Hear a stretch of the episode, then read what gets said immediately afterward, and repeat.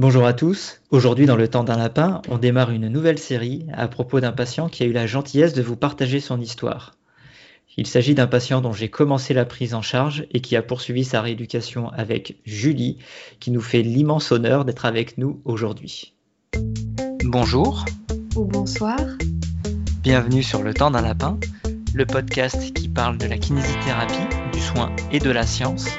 Mais pas trop longtemps, juste le temps d'un lapin. Bonjour Vincent, bonjour Julie. Bonjour Marie, bonjour Vincent. Bonjour Julie, bonjour Marie. Bonjour à tous. Pour ce premier épisode, on vous propose d'écouter le parcours de soins du patient tel qu'il l'a vécu, tel qu'il le raconte. Et on fera le point ensemble tous les trois ensuite sur euh, ce qui s'est dit d'important dans les cinq minutes qui vont suivre. À tout de suite. Je me suis fait tirer dessus. Début 2017. J'ai commencé euh, la kiné ici même vers euh, mars. Alors, suite à cette agression par balle, tu as fait un séjour à l'hôpital, en réanimation? Oui, c'est ça, un long séjour de deux mois. Car la balle elle avait, euh, avait touché pas mal de choses. J'ai été trois semaines dans le coma. Je resté un mois en réanimation et un mois en service euh, normal. Après, tu ressors, tu étais chez toi. C'est là que la kiné a commencé. J'ai dû rester 2-3 mois, 4 mois sans faire de kiné. Et après, là, j'ai commencé la kiné pour ma rééducation. Il y avait des lésions essentiellement viscérales. Mais euh, toi, avec euh, toute l'hospitalisation et l'ensemble de ces lésions, tu avais quand même du mal à marcher, à retrouver de la force physique. Donc c'est pour ça que tu allais chez le kiné. En fait, je, je commençais à aller mieux. Donc là, j'ai- commencé le kiné. C'était c'était difficile au début, mais enfin, je voyais que je pouvais m'en sortir. quoi. Je reprenais à faire des petites activités.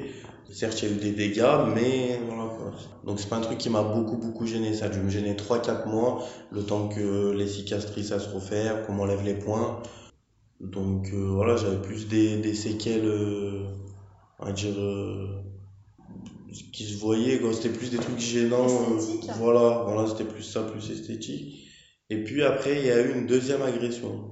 Fin 2017, j'ai pris trois projectiles. Une euh, dans le bras gauche, dans le poignet gauche, exactement.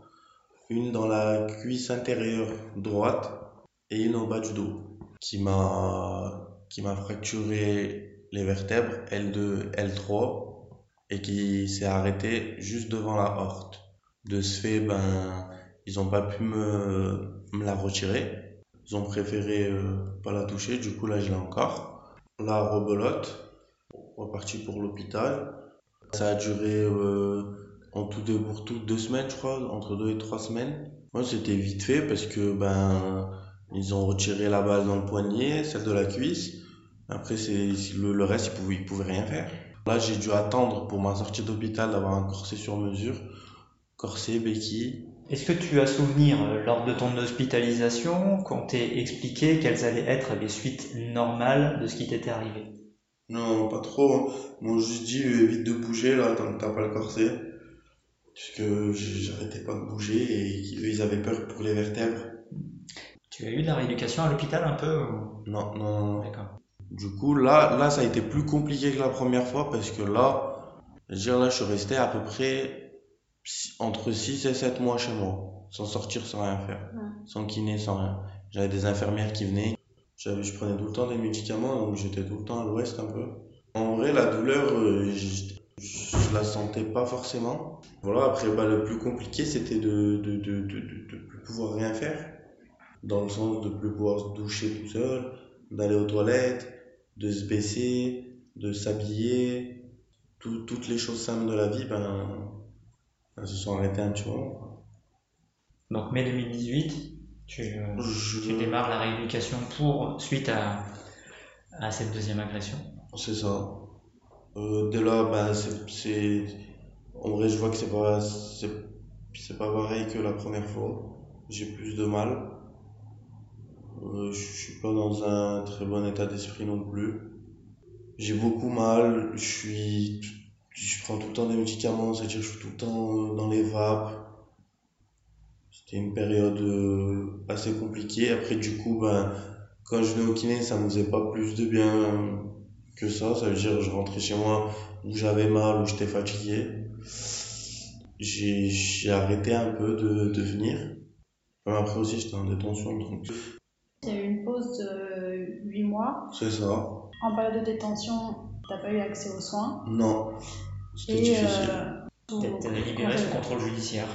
Voilà, c'est ça. Voilà, avec obligation de soins, puisqu'en détention, ils ne pouvaient pas apporter les soins dont j'avais besoin, euh, de, le kiné deux fois par semaine, plus en plus de faire de la balnéo, qu'on m'avait déjà proposé au tout début. Je m'étais renseigné, mais ce qui me gênait en fait dans la balnéo, c'est que, ben, en vrai, il fallait être en maillot de bain. Mmh. Et moi, j'ai le corps assez bas après. Du coup, ça m'a beaucoup, beaucoup freiné. Jusqu'à ce qu'un jour, au pif, euh, je regarde une publicité et je vois un surfeur avec un. comme un, comme un t-shirt, quoi, qui va dans l'eau. Et, et, du coup, bah, j'ai mis ça et j'ai refait du, de la balnéo une fois que j'ai repris le kiné ici aussi. À la sortie de ma détention. Julie, Vincent, dans ce parcours qui est un petit peu atypique, euh, il y a des choses qui, qui, vous, ont, qui vous ont marqué? Le patient lui-même est déjà atypique. Je pense que déjà les, blessés par balle, on n'a pas trop l'habitude d'en recevoir au, cabinet. Je pense que, à part dans, certaines euh, très grandes villes, euh, je crois que c'est pas le genre de blessure très, courante. Dans son parcours en, tant que tel, euh, ce qui est choquant, ce qui nous interpelle, c'est que il n'a pas vu de rééducateur avant le huitième mois. C'est un patient qui a qui a peut-être eu des soins en, réa, mais qui sont spécifiques à ceux qui sont dispensés euh, dans les services de réanimation, et qui ensuite n'a pas vu de kiné euh, le temps qu'il a passé à son domicile pendant sept mois, alors que c'était peut-être la phase critique dans laquelle il aurait fallu le, leur faire bouger. Je sais pas, Pour, euh, je dis ce que tu en penses? Euh, pour ceux qui nous écoutent, c'est donc bien un patient qui a eu deux épisodes de santé, euh, deux épisodes euh, traumatiques différents. Il a eu de la kiné avant le, entre le premier et le deuxième, et là, après le deuxième, il n'a pas eu de kiné avant toi, Vincent, c'est ça hein? Voilà, sauf après le premier accident, il a commencé la kiné, mais on entend bien, il dit je, sentais que je pouvais m'en sortir, mais il n'était pas du tout arrivé au terme des soins. Et c'est là où, il y a, où, le deuxième accident est intéressant. Voilà, deuxième agression qui, euh, du coup, a été euh, peut-être plus traumatique pour lui. Et puis, avec une grosse, grosse pause après. Donc, euh, moi, ce qui m'a choqué, mais rétrospectivement, c'est plutôt de voir qu'en fait, il a été mis en détention dans, avec une privation complète de soins chez quelqu'un qui, qui, était déjà vraiment mal. Et euh, du coup, c'est comme si on a amplifié là. C'était la double peine, qu'on va dire. Il a et, euh, été emprisonné pour euh, des faits reprochés et, et, il a aussi été privé de soins. Et très peu de temps après la sortie de l'hôpital, finalement. Ouais, ouais, ouais, limite, limite, on est venu le chercher à la sortie de l'hôpital pour, pour l'emmener en prison. Et après, du coup, il est ressorti, donc il a eu une demande de sortie sous contrôle, donc avec euh, un bracelet électronique. Et c'est dans ces conditions-là qu'il est arrivé au cabinet. Et donc au total, c'est un patient qui arrive euh, pratiquement 18 mois après euh, le, la deuxième agression au cabinet et il n'a pas eu de rééducation du tout pendant ces 18 mois. Voilà, tout à fait.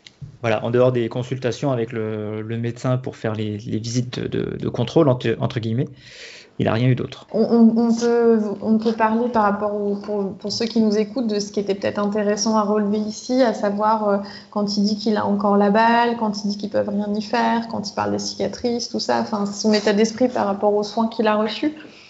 Il y a un contexte de vie qui est, qui est compliqué, il y a un contexte traumatique qui est encore plus compliqué et qui euh, n'arrange absolument pas les choses. Euh, le fait qu'on l'ait laissé pendant 18 mois avec un corset, parce que c'est un patient qui arrive au cabinet, il porte un corset, il marche avec des béquilles, donc on l'a laissé pendant 18 mois dans cet état-là, on, on, est quand même sur une perte de chance, c'est-à-dire que ce patient, si de son chef ou si du... Non, c'est son contrôleur judiciaire qui l'a incité à aller en rééducation, mais euh, si personne se dit à un moment ce serait peut-être bien que vous alliez en rééducation, euh, potentiellement il aurait encore passé 5 ans, voire 10 ans, voire euh, le restant de sa vie euh, avec son corset, à marcher avec ses béquilles, à devoir bénéficier des, soins de sa compagne. On, est sur, une perte de chance, même si on est sur un profil particulier d'un repris de justice, ok, euh, ça en reste euh, aussi, ça reste une personne qui a droit à des soins de qualité, qui a droit à une dignité.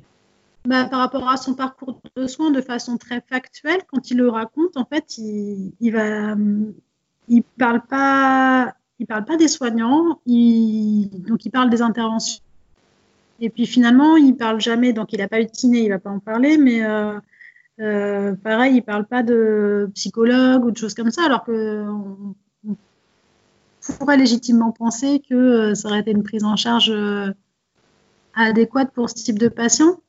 Je ne sais pas s'il a précisé son âge, mais il est super jeune. Hein. C'est un patient qui a 24 ans. Donc il lui arrive quand même des, des, trucs dingues en très peu de temps et on le laisse complètement à l'abandon. Quoi. Donc c'est. Tu veux dire que quand il raconte son parcours, toi, tu as senti que bah, du coup, euh, on s'était occupé de lui dans le sens où on avait soigné ses blessures, mais que finalement, il était un peu laissé sans, sans, accompagnement, je dirais, par rapport à la douleur, par rapport à, aux suites de, et aux séquelles éventuelles? Oui, on, se rend compte que le patient a été réparé, on a suturé, on a retiré les balles, etc. Mais euh, après ça, finalement, ce qui devient, comment on assure le suivi après, tout ça, ça apparaît jamais, quoi. C'est comme si euh, on s'en fichait. Donc, euh, voilà, moi, c'est quelque chose que j'ai trouvé aussi euh, assez, assez touchant dans, ce, dans cette prise en charge. Vincent, c'est aussi quelque chose que tu as ressenti?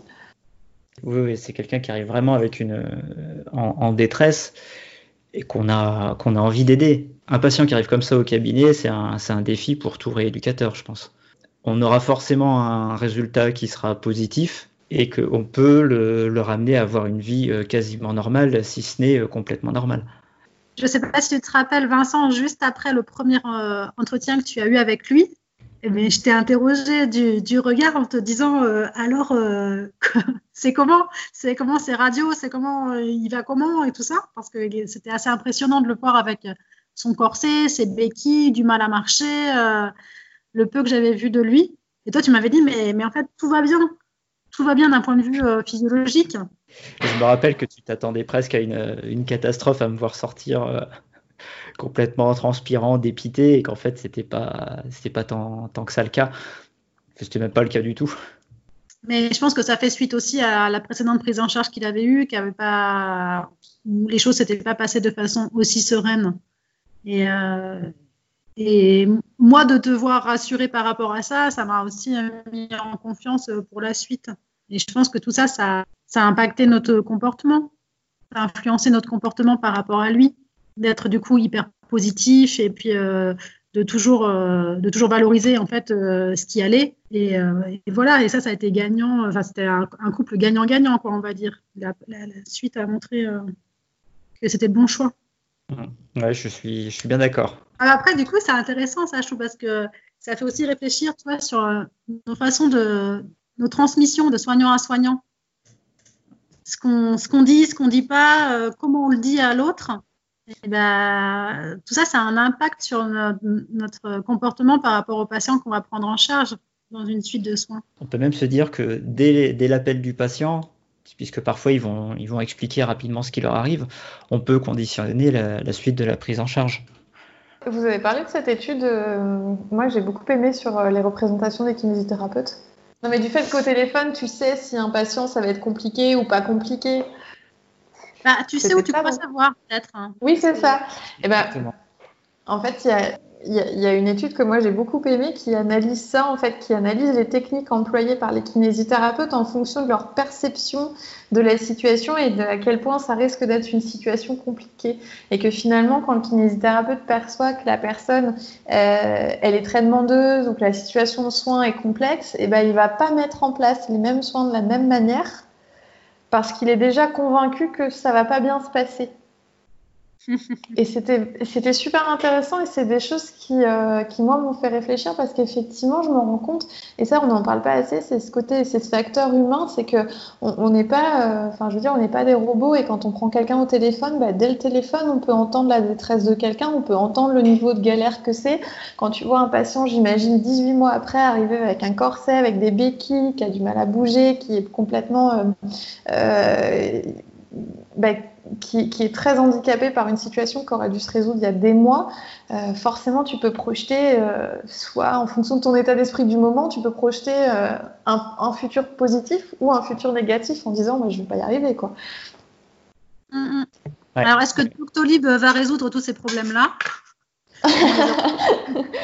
Mais non, non, mais c'est vrai. Après, réussir à réussir à prendre les gens avec toute notre, notre neutralité de soignants, pour, euh, pour accéder au meilleur Ou alors, avec toute notre positivité de soignant, est-ce que ça, ça ne changerait pas tout, quel que soit le patient? Je ne sais pas du tout, mais moi, je suis intéressée pour, euh, pour lire cette étude, Marie. Je te, l'enverrai. De toute façon, une attitude positive envers le patient, c'est-à-dire qu'on soit, qu'on soit euh, optimiste quant à ses capacités de, de, récupération, ça a été démontré que ça a un effet thérapeutique en soi, que ça potentialise l'effet de la rééducation. Et c'est d'ailleurs parmi les, recommandations de bonnes pratiques euh, qui ont été euh, publiées dans le BJSM il n'y a pas si longtemps que ça.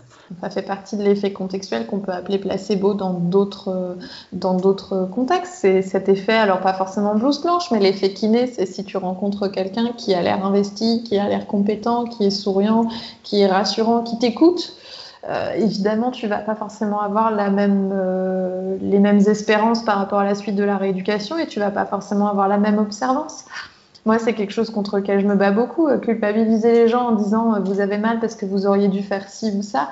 Ben non, enfin, vous avez fait ce que vous avez pu. On va essayer de trouver quelque chose de plus efficace ou comment vous aider. Et si, si c'est efficace, vous serez convaincu et vous serez motivé. C'est pas toujours aussi simple, mais je trouve que voilà, en tout cas, pour valoriser le parcours de soins, c'était quand même assez difficile. Ah oui, bah, de ce que, parce que moi j'ai eu que les cinq minutes là qu'on vient d'entendre. Moi, de ce que j'ai eu, euh, je, comprends, euh, je comprends cette espèce de fébrilité euh, à te demander si tu vas pouvoir mettre des choses positives en avant. Il y avait quand même beaucoup de choses qui ressortaient, qui, montraient qu'il y avait plein d'infos qu'il n'avait pas reçues. Et, tu penses à quoi par exemple? Ben, au fait que, sa, fracture avait cicatrisé depuis le temps, hein, ça faisait 18 mois, donc euh, si elle, était euh, cicatrisée, que lui pensait que la balle était, était comme une épée de Damoclès prête à, à surgir à n'importe quel moment et aller perforer son aorte abdominale ou, ou aller toucher un organe euh, pour une raison ou pour une autre à la moindre sollicitation. C'est des informations qu'il n'avait pas eues ou qu'en tout cas il n'avait pas intégrées puisque lorsque j'ai évoqué cette question avec lui, c'était vraiment quelque chose euh, auquel il pensait pas. il n'avait pas cette information, il ne l'avait pas intégrée. Donc déjà quand tu quelqu'un qui se dit que sa colonne est fragile et qu'en plus il y a une balle euh, qui est prête à faire n'importe quoi, déjà de lui-même, il va pas avoir trop envie de bouger. Il y aura toujours cette appréhension.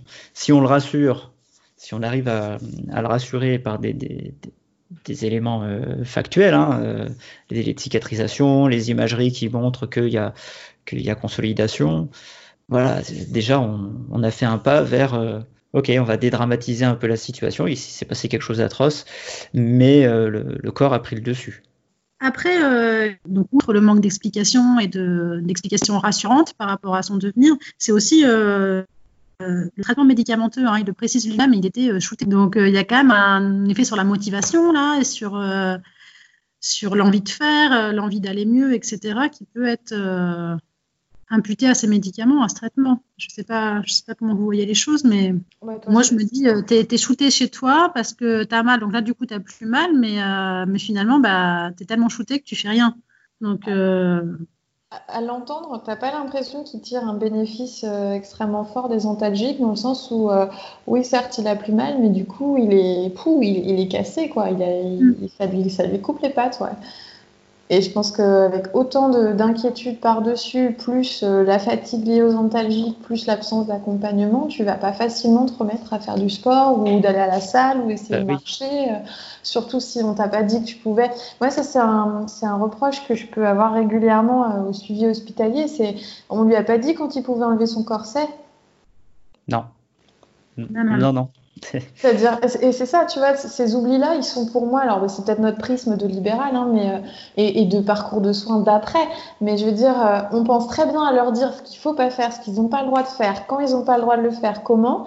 On pense très bien à leur dire ce qu'ils risquent s'ils font pas ce qu'il faut, mais par contre, on leur dit pas quand ils peuvent lâcher prise, quand ils peuvent euh, être rassurés. Et voilà, c'est dommage. Moi, je peux entendre qu'il faille faire attention pendant un, premier, un temps au début, mais 18 mois avec un corset, c'est bien que quelque part, personne lui a dit que, qu'il pouvait l'enlever. Ou alors, Mais il n'a pas été en capacité de l'entendre parce qu'il n'a pas été rassuré suffisamment. Et dans les deux cas, c'est un problème. Bah, il explique que, tu sais, juste avant qu'il ait son corset, là, en attente d'avoir le corset, il explique qu'il bougeait de part. Il a dit, je, je bougeais dans tous les sens, je bougeais de partout, et du coup, on m'a dit qu'il fallait que je, que je fasse attention tant que j'avais pas le corset, etc. Une fois qu'il a eu le corset, du coup, il a plus du tout bougé. C'est-à-dire Ouais. qu'avec un corset, on peut quand même euh, marcher, on peut sortir, on peut, voilà. Euh, et lui, euh, non, c'était, euh, il est passé de tout à rien euh, avec le corset, et du coup, après, pendant des mois. Et là-dessus, la médication n'a pas aidé. Normalement, le, traitement antidouleur qui est donné est censé te permettre euh, déjà de mieux gérer la douleur, mais aussi de récupérer un minimum d'activité. Et là, ce qu'il a manqué, c'est cette phase récupération d'activité qui permet de diminuer les antidouleurs. Parce que les, activités qui sont euh, qui peuvent être euh, irritantes le deviennent de moins en moins. Donc tous les vecteurs alimentant la douleur sont censés disparaître au fur et à mesure. Et là, c'est pas du tout le cas. Sans oublier les, phénomènes douloureux qui pourraient s'engrainer euh, et euh, entretenir le fait que la moindre activité le fatigue, que le, moindre mouvement puisse lui faire mal, qu'il ait de l'appréhension à faire euh, chaque, geste. Donc, en conclusion, on a un patient qui a été agressé, qui a été victime d'une agression par balle deux fois dans la même année, avec à chaque fois euh, des blessures qui ont nécessité un passage en réanimation et à l'hôpital de plusieurs semaines, avec euh, à la suite plusieurs mois d'immobilisation euh, chez lui, euh, sans soins, et après, enfin sans soins, sans soins kinés, pardon, sans soins de rééducation après les hospitalisations, et à savoir qu'il y a aussi une période de détention qui a été, elle, complètement privée de soins et qui euh, de huit mois. Et euh, donc, c'est suite à tout cela que le patient euh, est sorti euh, sous contrôle judiciaire, donc avec un bracelet électronique avec lequel il est arrivé au cabinet et c'est l'édition qu'on a pu commencer la prise en charge. Donc, vous l'avez reçu 18 mois, en fait, finalement, après la seconde agression. Et on vous dit à très bientôt pour la suite de cette série où on vous parlera du bilan, mais aussi de la prise en charge qui a été proposée et où on commencera probablement à évoquer les résultats. Et on vous dit à très bientôt Sur le temps d'un lapin.